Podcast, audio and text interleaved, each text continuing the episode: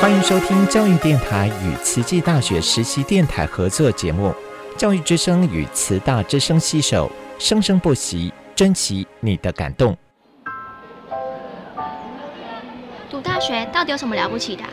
就多一张文凭啊！多一张文凭，出去也不一定有工作啊。哪有？我觉得很好玩的，还可以交许多朋友，还可以学到。一八三七年，热力学大师焦耳问他的老师道尔顿：“受教育的目的是什么呢？”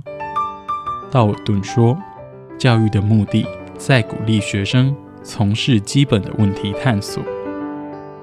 大学有许多课程，目的不是让你得到高分，而是让你了解自己。”欢迎收听由慈济大学教育团队制作主持的《大学了不起》。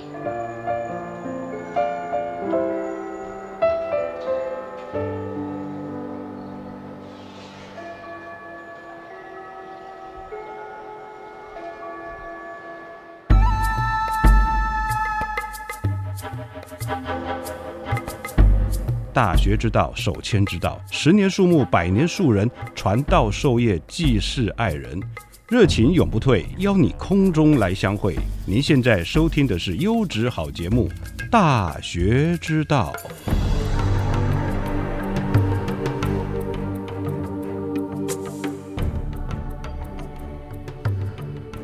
各位亲爱的听众朋友，大家好，欢迎来到《大学之道》，我是节目主持人何坤义。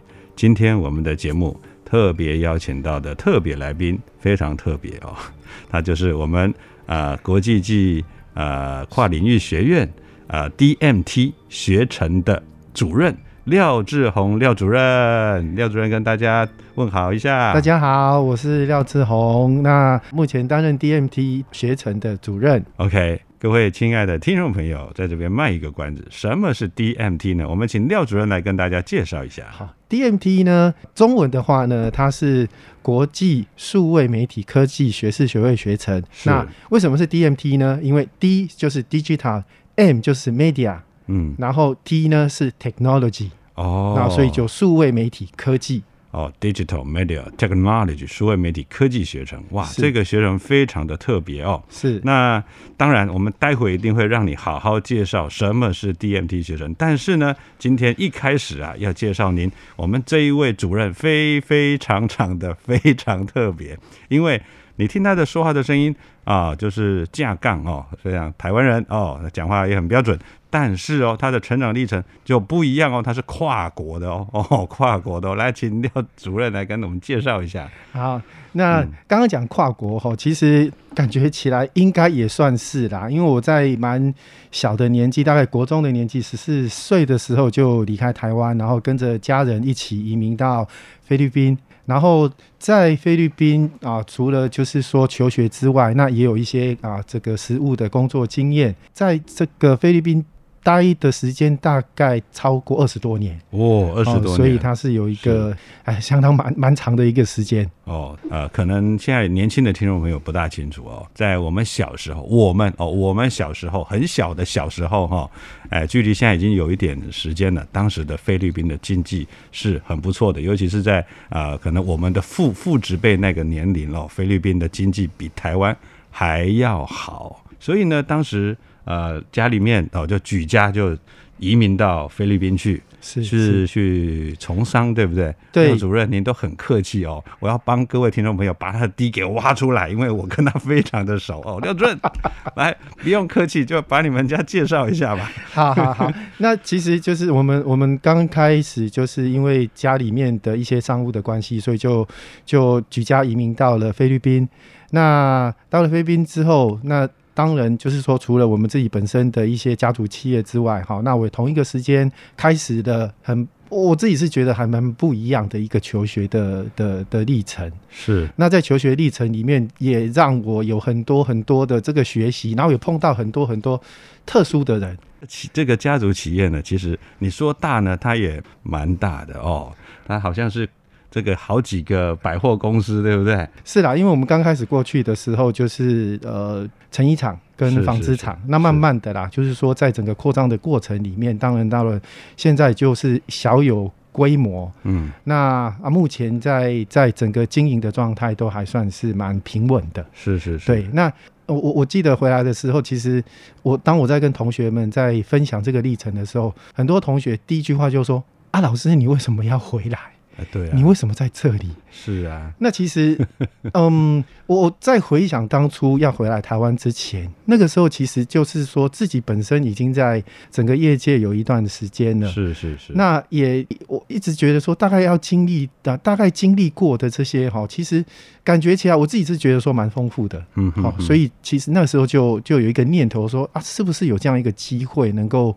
回到台湾来，然后任教，那也刚好就是说，在那一段时间，我也在攻读我的博士。是，好，那那也也也有很多的这个这个，像说朋友啊，像还有像刚刚等一下我们要特别提到，就是说我在那那个慈济基金会也是我在菲律宾的时候就对不对？对的，这个就已经认识了。那也有很多师兄姐。好，也在鼓励我说：“哎，那是不是有这个机会能够回到台湾？”然后他当时也在告诉我说：“我们台湾有一个慈济大学哦。”是是。那所以那时候其实就很，就是有一个念头说：“哎，对啊，那既然是这样子，那我已经有了一些这样子的一个一个呃，算是一个成长的经验。那当然在业界里面有一段时间，所以也有在思考说：哎，那是不是换一个啊，换一种方式？”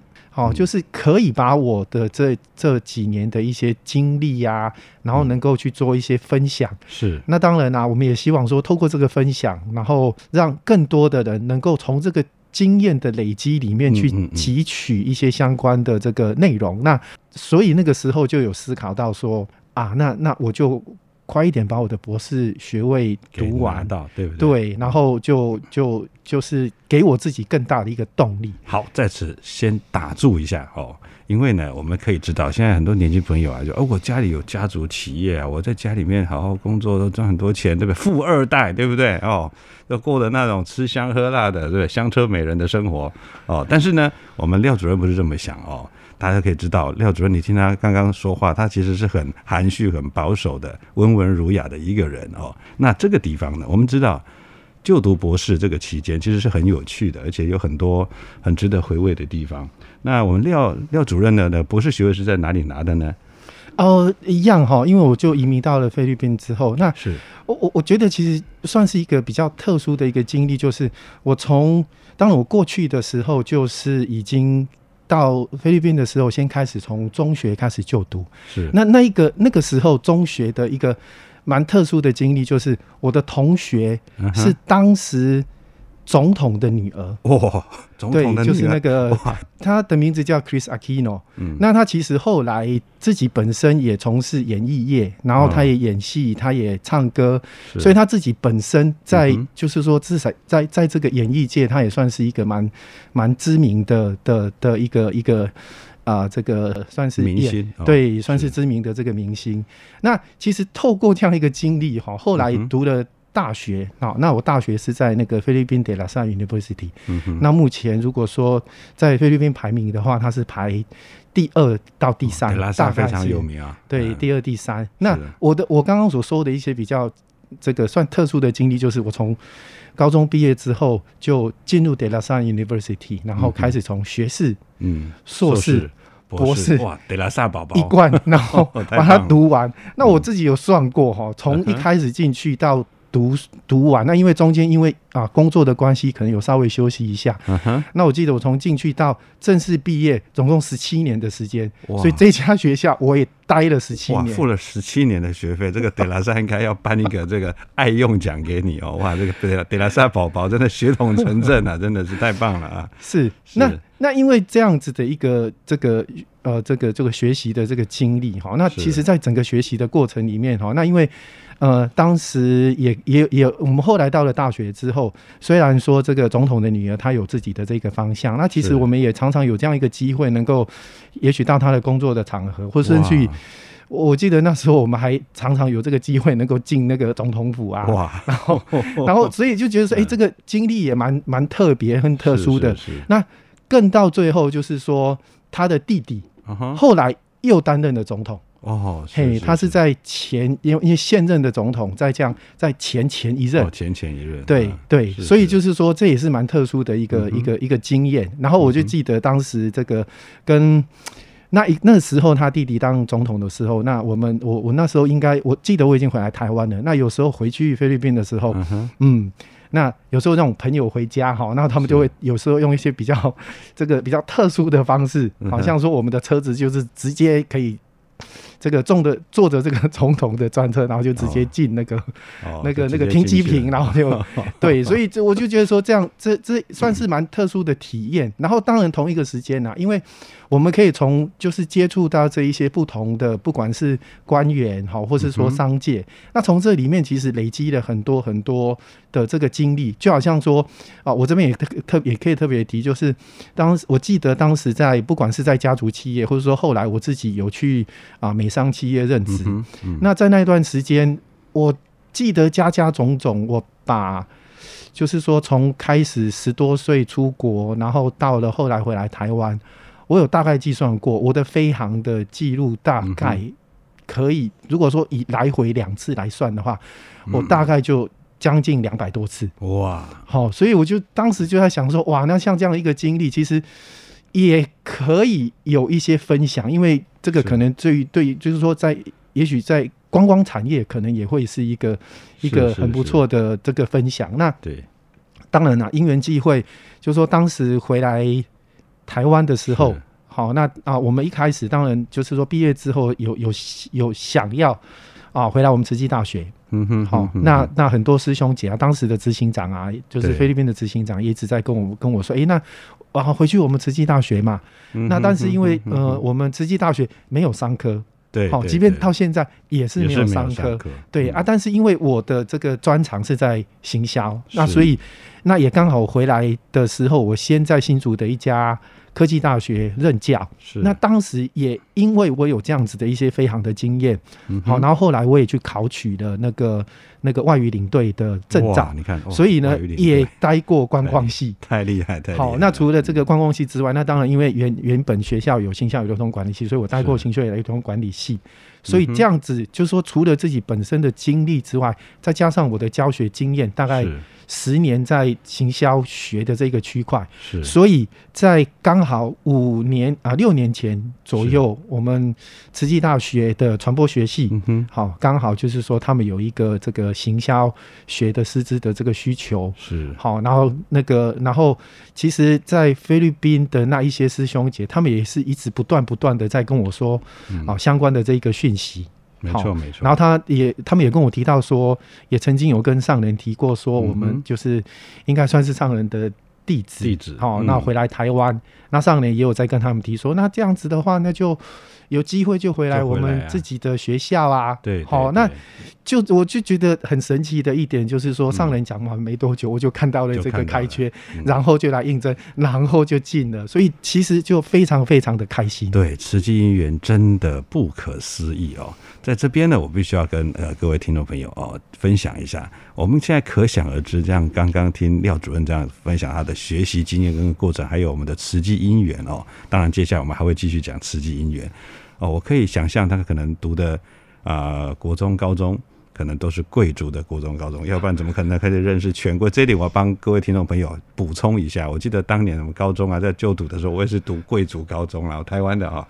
我父亲就跟我说一句话：，哦，坤毅，你去读书哦，成绩当然是需要顾及的，但是有件事情比成绩更重要，就是你必须要在学校里面跟大家都当好朋友，因为这一些人。将来你长大之后，你会发现这些都是你的关系，而且不是只有高中、大学、研究所都是一样的哦。所以你看看，呃，廖主任他的好姻缘，从高中、从中学时期到大学时期，你看哇，喜欢的是从事研究跟教学的工作，所以他一心一意的，他想要从事教学。那家里面的事业呢，当然啊有兄弟，对不对？他很放心的哦。那老人家也安心，因为哦他的方向是在教学研究，所以。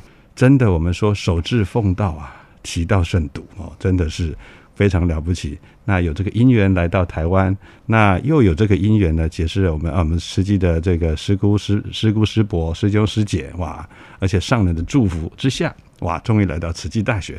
呃，讲到菲律宾，我们就知道，哎，这个青儿师姐，对不对？我们叫做青儿师姐。那你在菲律宾的时候有见过她吗？还是她已经那个时候已经来台湾了呢？哎，我记得那个时候应该她应该是已经回来了，因为我当时在菲律宾的这个实际的因缘，就是因为她的父亲跟母亲是好那。就是我们的蔡师兄是。哦，还有杨丽华师姐，然后他们当时我就记得，如果以我们慈济的这个这个语言来讲的话，他们是我的母鸡。哦。哦，就是他们带着我做慈济的，那所以在这样子的一个因缘，然后让我就说透过。这样子的方式，然后然后更加的认识慈济。那我记得当时在在慈济的时候哦，我也曾经就是说去参与过发放，然后去参与过义诊。好，那那让我最印象深刻的就是有一次义诊。好，然后呃，我们义诊之前，然后我们就记得很多师兄姐就会说：“哎，那个各位师兄姐，你们要过去的时候，你要强，你要知道哈，除了我们真正的这个医生之外，你们也是医生哦。”然后我们就说：“嗯，这是为什么我们也是医生？因为我们说实在，我们只是到那边去做一些相关的协助。是，然后他跟我们讲说，你们也是医生，因为你们到了那个地方之后呢，也要跟这些病患接触，我们要给他抚慰。”给他们心灵上面的这个这个抚慰，是那所以你们也是医生，所以当时我就觉得很感动。然后后来呢，有一个比较让我觉得很深刻的印象的一个案例，就是啊，我们曾经有帮。一位就是他应该是呃，就是眼睛白内障还是对白内障，对他就是眼睛白内障。那当然，因为其实那时候呃，尤其是一些比较偏乡的地方，菲律宾的医疗其实不是这么的好。啊，其实我们知道说，其实呃，那个白内障他开刀。不用很长的时间，但是呢，对于他们来讲，他们不知道说，他们没有这些医疗的尝试，那也不知道说，这个开刀的话，可能需要多少的这个费用，所以他就一直让他这个这个这个白内障就越长越大，对，让他最后就看不到。嗯，那我就记得很记得非常非常印象深刻的就是他，当我们医师帮他开完刀，然后他一开始是。这个遮着眼睛，然后大概过了十至二十分钟之后，然后医生说：“哦，你可以把你的那个、那个、那个、那个眼罩拿掉。”嗯哼，我当下因为刚好我在他的旁边，所以当他把这个眼罩拿掉，然后我们看到他，他就是那种非常非常兴奋的表情，而且他觉得很不可思议。他说：“他已经他已经二十多年了，他没有没他不知道说原来。”他还可以再看到这个世界，我们给他一个明亮的世界。对，所以他就心里面他很感动、很激动。那我们在旁边，我们就觉得哇，这个就是慈济。对对，我们能够帮助到这一些那呃这一些病患，然后让他们能够有不一样的人生，其实我觉得就很有意义。所以那个时候我就告诉我自己说，哇，那如果有这个这个因缘，有这个机会。哦，我也希望说能够啊继续慈济的这一条这一条道路。哦，我们听众朋友哦，从节目到现在啊，有没有发现我们来宾们都有很多的特质？就是每一位的呃来宾们呢，他们都很喜欢从事服务志工，很喜欢去做利他服务的事业。我们说啊。生命最可贵的、最高贵的情操，就是我们敞开心怀，能够跟他人做良善的沟通，跟利他的呃一个行为，让他更好，而且呢，可以哦互相的在生命当中呢，哎，互相的扶持。我们看到人这一个字有没有，都是倾斜的，但是呢，哎，有些人可以扶持另外一边，哦，就可以互相的安利，互相的挺住哦。那刚刚哇，廖主任讲的这个。哦，故事呢，让我们真的觉得非常的感动。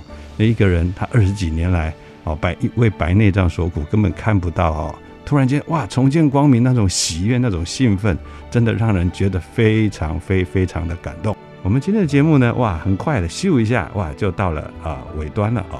那这边请各位亲爱的听众朋友，我们锁定大学之道，我们下个礼拜空中再相会。我是主持人何坤义啊，我是廖志宏。希望下次能在空中与大家再相会，感恩您。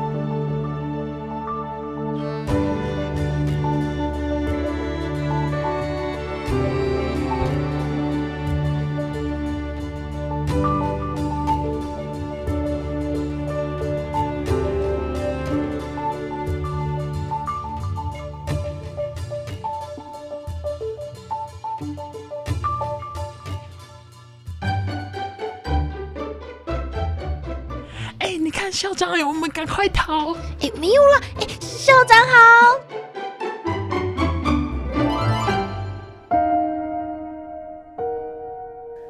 大家好，我是慈济大学校长刘怡君，欢迎大家来到校长聊天室。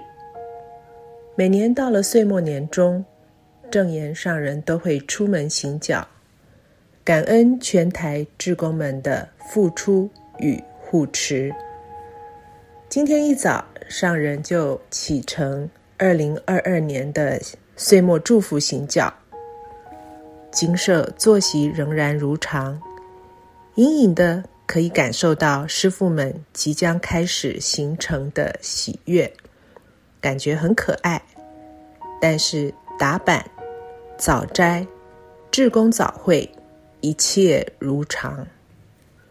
上人出门前，仍然到主堂对大众开示，殷殷叮咛大众要保持精进。是日已过，命亦随减。如少水鱼，斯有何乐？当勤精进，如旧投然。但念无常，慎勿放逸。有一次，我们和上人座谈时，上人对着慈大的教授们说：“自己。”很是佩服自己数十年如一日的规律作息，每一天从凌晨三点半敲板起身，到傍晚六点处理所有置业事务，会谈结束之后准备就寝，日复一日，年复一年。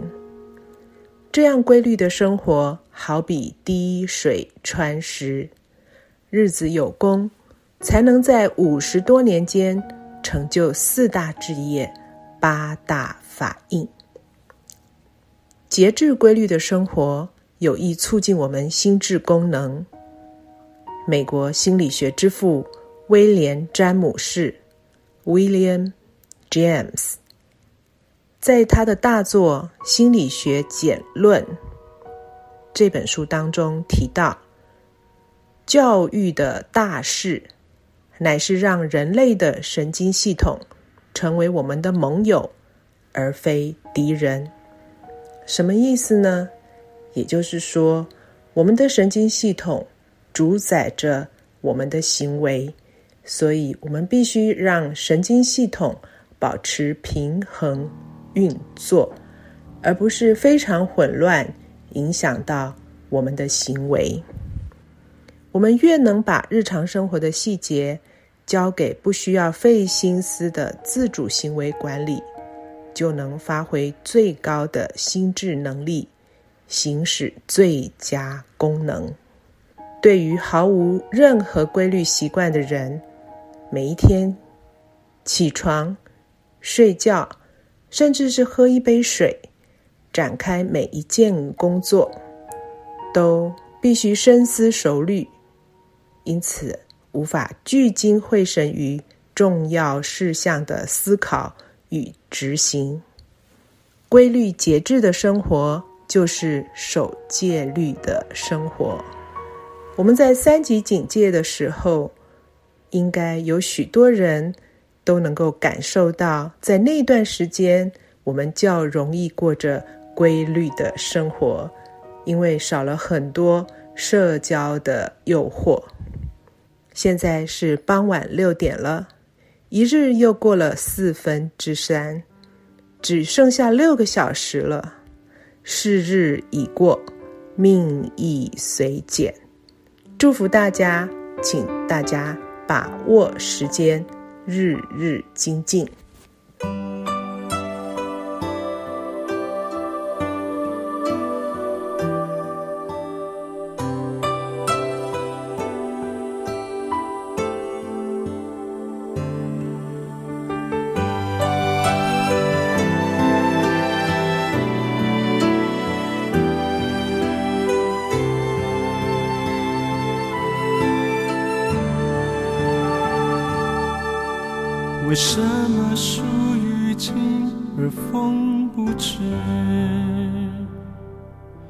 为什么子欲养而亲不在？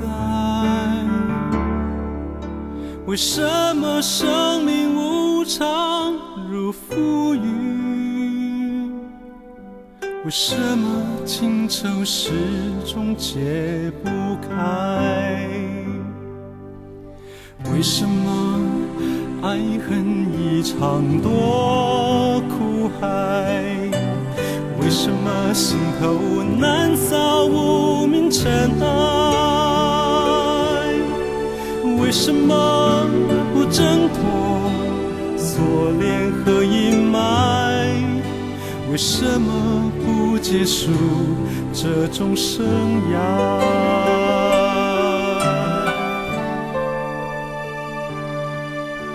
此情为什么煎熬又澎湃？